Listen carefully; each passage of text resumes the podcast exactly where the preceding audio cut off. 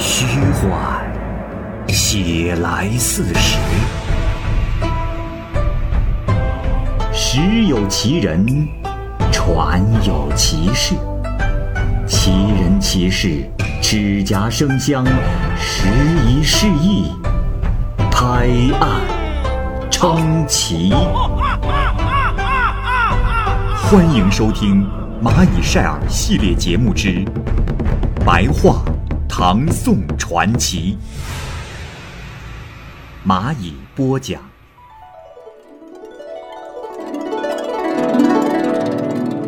《开合记》，原著作者不详。上集，睢阳有王气出现，观瞻天文的耿纯臣奏告说。今后五百年间会有天子兴起，而隋炀帝已然昏聩荒淫，不相信这话了。这一天，炀帝去游玩木兰亭，叫元宝儿唱柳枝词。他看到这个殿壁上啊有一幅广陵图，便睁着眼睛去看，半天都迈不开步子。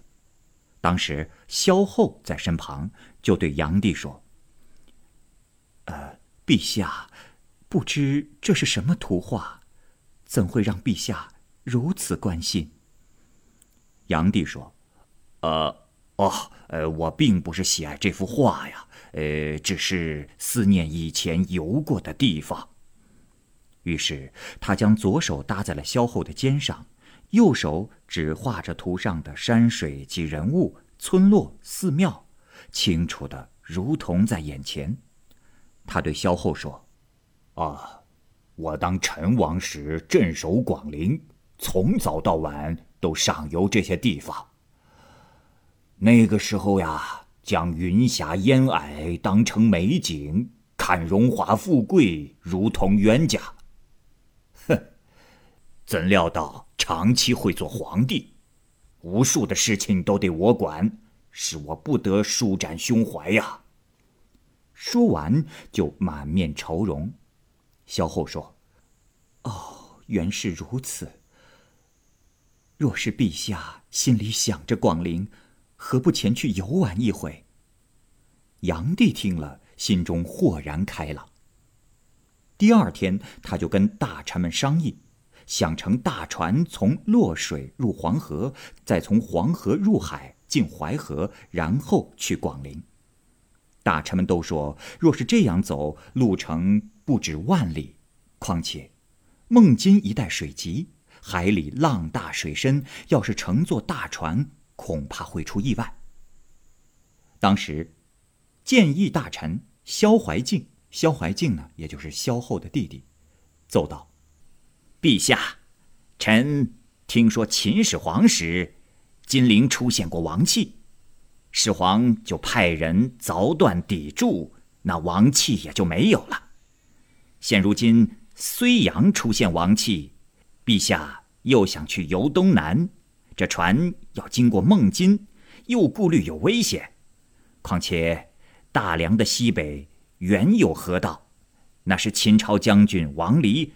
注水灌淹大梁的地方，呃，希望陛下能大量调集士兵民夫，从大梁作为起点开凿河渠，西面从河阴引来孟津的水进入渠道，东到淮口将孟津之水放出去，其间的距离不过千里，况且也从睢阳的境内经过，一则水路直达广陵，陛下。可游玩尽兴，二则可借此凿断王气呀。炀帝听了所奏，大为的高兴，群臣一片静默，谁也不说话。炀帝便下敕传旨：倘或有人劝谏不要开河的，就斩。诏命征北大总管麻叔谋任开河都护，任荡寇将军李渊为副使。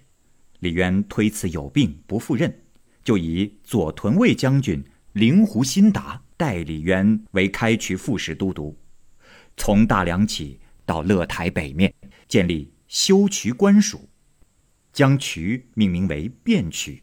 古时候啊，只称这个地方叫做汴，开封城呢叫做汴邑，因此就将这时的官署称叫上元转社。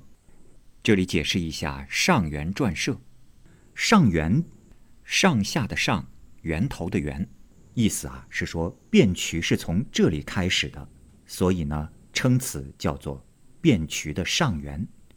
转社，传记的传，宿舍的舍，也就是古时说的驿站，这就是上元转社的意思，并且诏令征集天下的壮丁民夫，男子但凡是十五岁以上都要报道，如果有隐瞒藏匿的，就要斩其三族。炀帝因黄河之水流经汴，这里注释一下，原先的汴呢是上下的下上面加一点。没有前面的三点水，就赐“变”字加三点水，为我们现在看到的“汴河”“汴京”的“汴”字。这壮丁啊，总计是筹集了三百六十万人。此外呢，又五家出一人，或老人，或儿童，或妇女，共送饭食。又令骁勇的青少年士兵五万人，各执棍棒，任都督公吏。就像现在的监工一样，这样加在一起，一共是有五百四十三万多人。马叔谋命令其中的三分之一的人从上元向西到河阴，把古河道连通起来。古河道呢，就是上文所提到的秦始皇命令王离将军开凿的那段河道，蜿蜒伸展到愁思台而向北去。又命令三分之二的壮丁民夫从上元驿。向东开掘。那一年为隋大业五年，八月上旬开始动工，锄头、铁锹、簸箕、箩筐一齐上阵，自西到东横布数千里。可是，这河道开掘不到一丈多深，这时就挖到了一座古老的堂屋，大约有好几间房室，很是干净肃穆。有涂漆的灯盏明晃晃的点着，照耀着室内，如同白昼。四面的墙上用彩色的画笔画着花烛龙鬼的图案。室内的中间有一具棺材，很像是豪门人家的墓葬。这些监工就报告给了麻叔谋，叔谋命令打开棺材，只见棺内盛着一个人，容貌栩栩如生，肌肤。洁白如玉，身躯肥胖。此人的头发从头上长出后，将他的面部全部覆盖住，又沿着胸腹蔓延而下，裹住了他的脚，又从脚后跟倒长过来，直达到背底才停止。这棺的中间呀，有一方石铭，上面呀，好像是仓颉创造的鸟迹篆字。于是就召集壮丁们宣布：如有识得此文者，可免除其劳役。这是有一个下邳人，下邳是古地名，也就是现在的江苏一带。此人读道：“大人，呃，这上面写的是我是大金仙，呃，死来一千年，满了一千年，背下有流泉，遇见麻叔谋。”葬我在高原，发绕上丹田，再等一千年，方登兜率天。麻树谋听后，便自己准备了棺木，将他改葬在城的西郊，也就是现在的大佛寺所在地。接着开掘陈留，陈留呢也是古县名。大约在现在河南开封的东南，炀帝派遣使者带着亲属祝告及一对白璧，备下祭祀用的猪和牛，来到了刘侯庙祭奠，以便从这里开凿水路。祭奠完毕，忽然有一阵大风从殿内的窗户里刮出来，吹得人脸上受不了，使者赶紧退出。后来就从陈留开凿水路而去，来来往往挑着担子和拿着铁锹的壮丁飞快地奔走，远远近近的人踩着泥土如蜜蜂成群，蚂蚁聚集。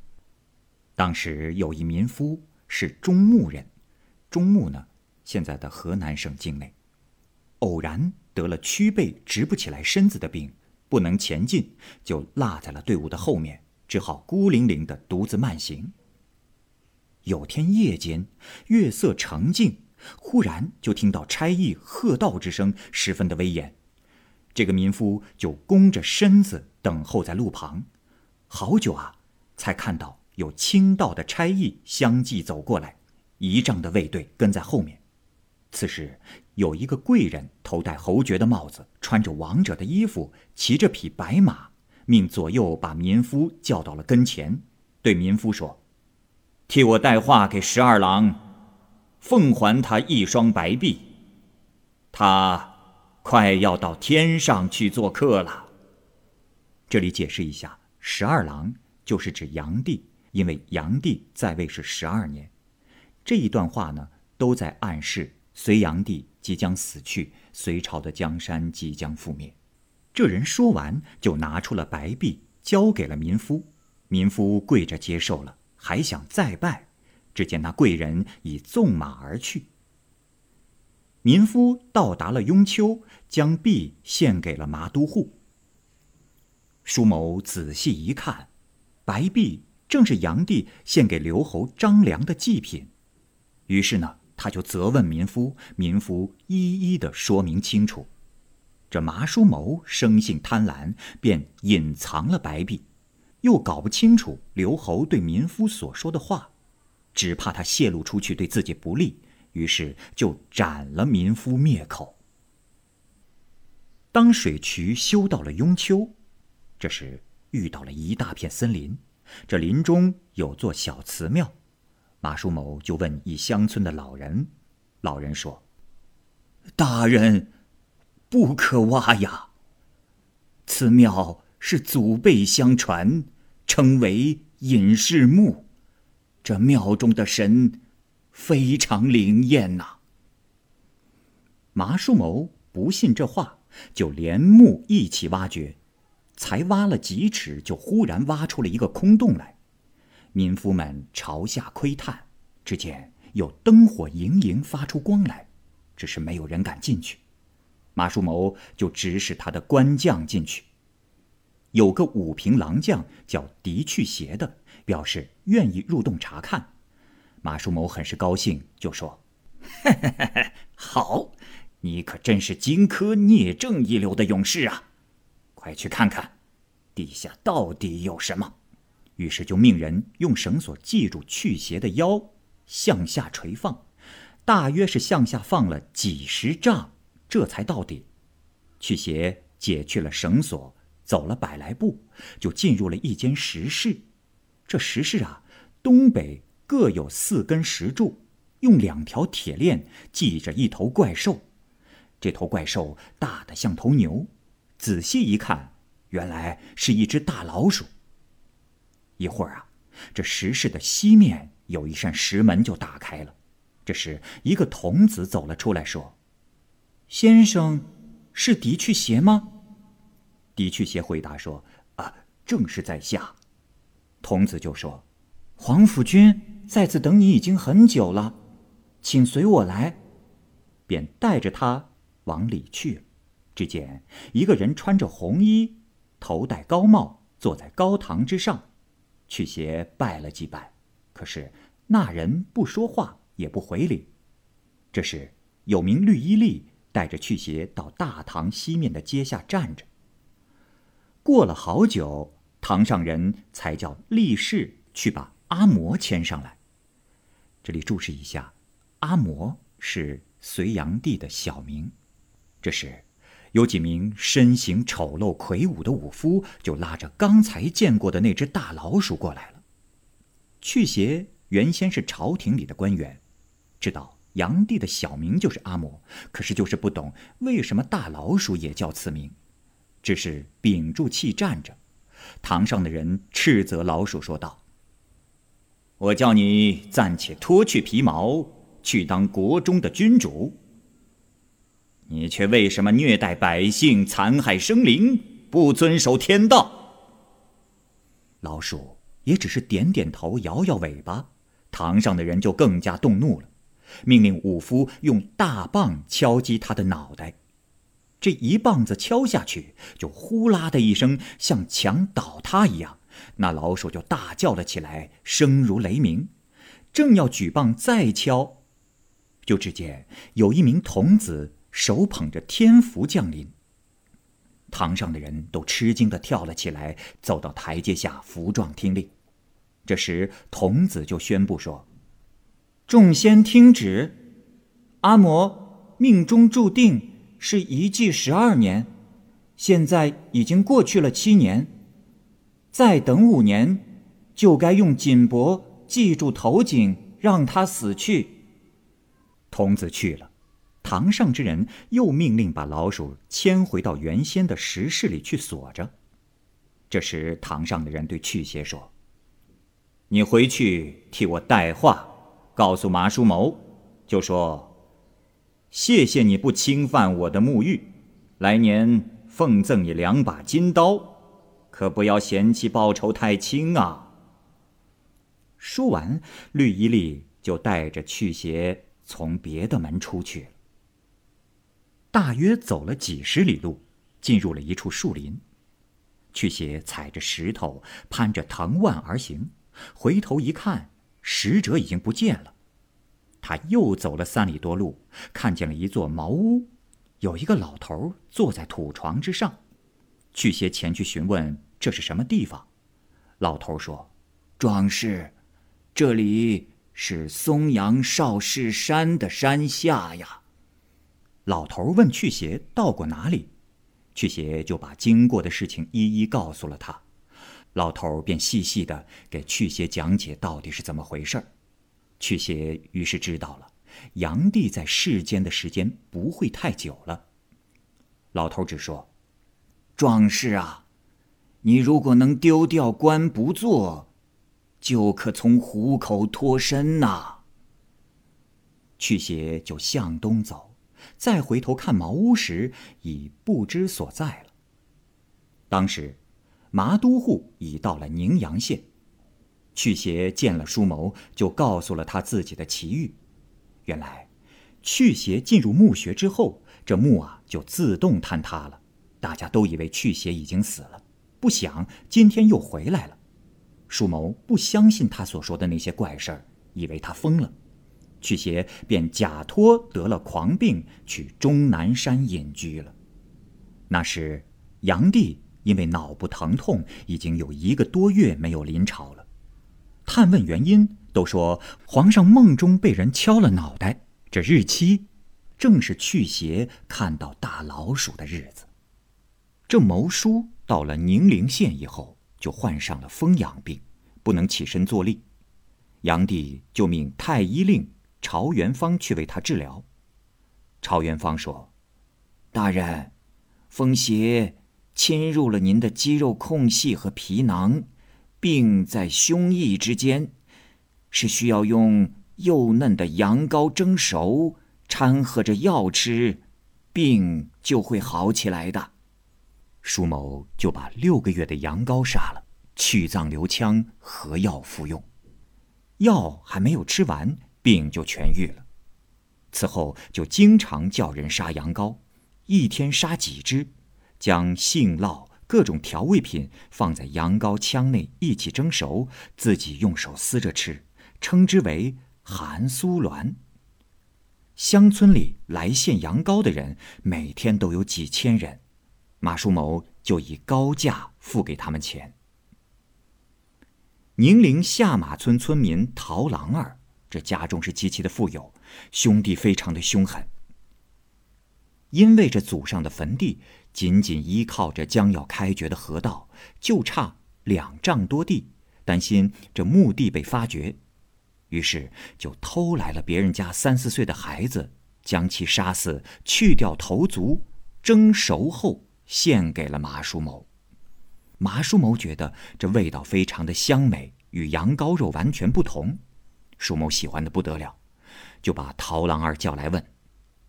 这陶郎二。喝醉了酒，就把事情给全说了。等到醒来后，舒某就拿了十两金子给他，又命令开河的民夫将河道添一弯曲，以此来保护陶家的祖坟。自此，陶郎二兄弟是常常去偷孩子来献给舒某，获得了非常丰厚的报酬。贫民中有知道此事的，也都争相盗窃人家的孩子来献给叔谋，以求赏赐。襄邑、宁陵、睢阳地界内丢失孩子的有好几百户，这呼怨嚎痛的悲痛之声啊，从早到晚不绝于耳。虎贲郎将段达担任中门使，掌管各地呈送上来的书表奏章。马叔谋就命家奴黄金窟带着黄金去赠送给他，让凡有上表和诉讼孩子被吃掉的。不问他投诉的理由如何，一概命鞭打几倍四十下，押送出洛阳。在路上死去的十有七八。当时灵狐辛达知道了此事，私下派人收集孩子的残骨，没有几天就装满了车。于是，城市村间的老百姓家里有小孩的，就做起了木柜。木柜的接缝处也用铁皮包裹起来，每到夜里就把母亲和孩子放在柜子里面锁住，一家人点着蜡烛围坐着看守，等到天亮打开柜子，看到孩子还在，这一家老小就彼此庆贺。好，由于时间的关系，故事未完待续，欢迎您继续关注蚂蚁晒尔系列节目《白话》。唐宋传奇，感谢您的收听，再见。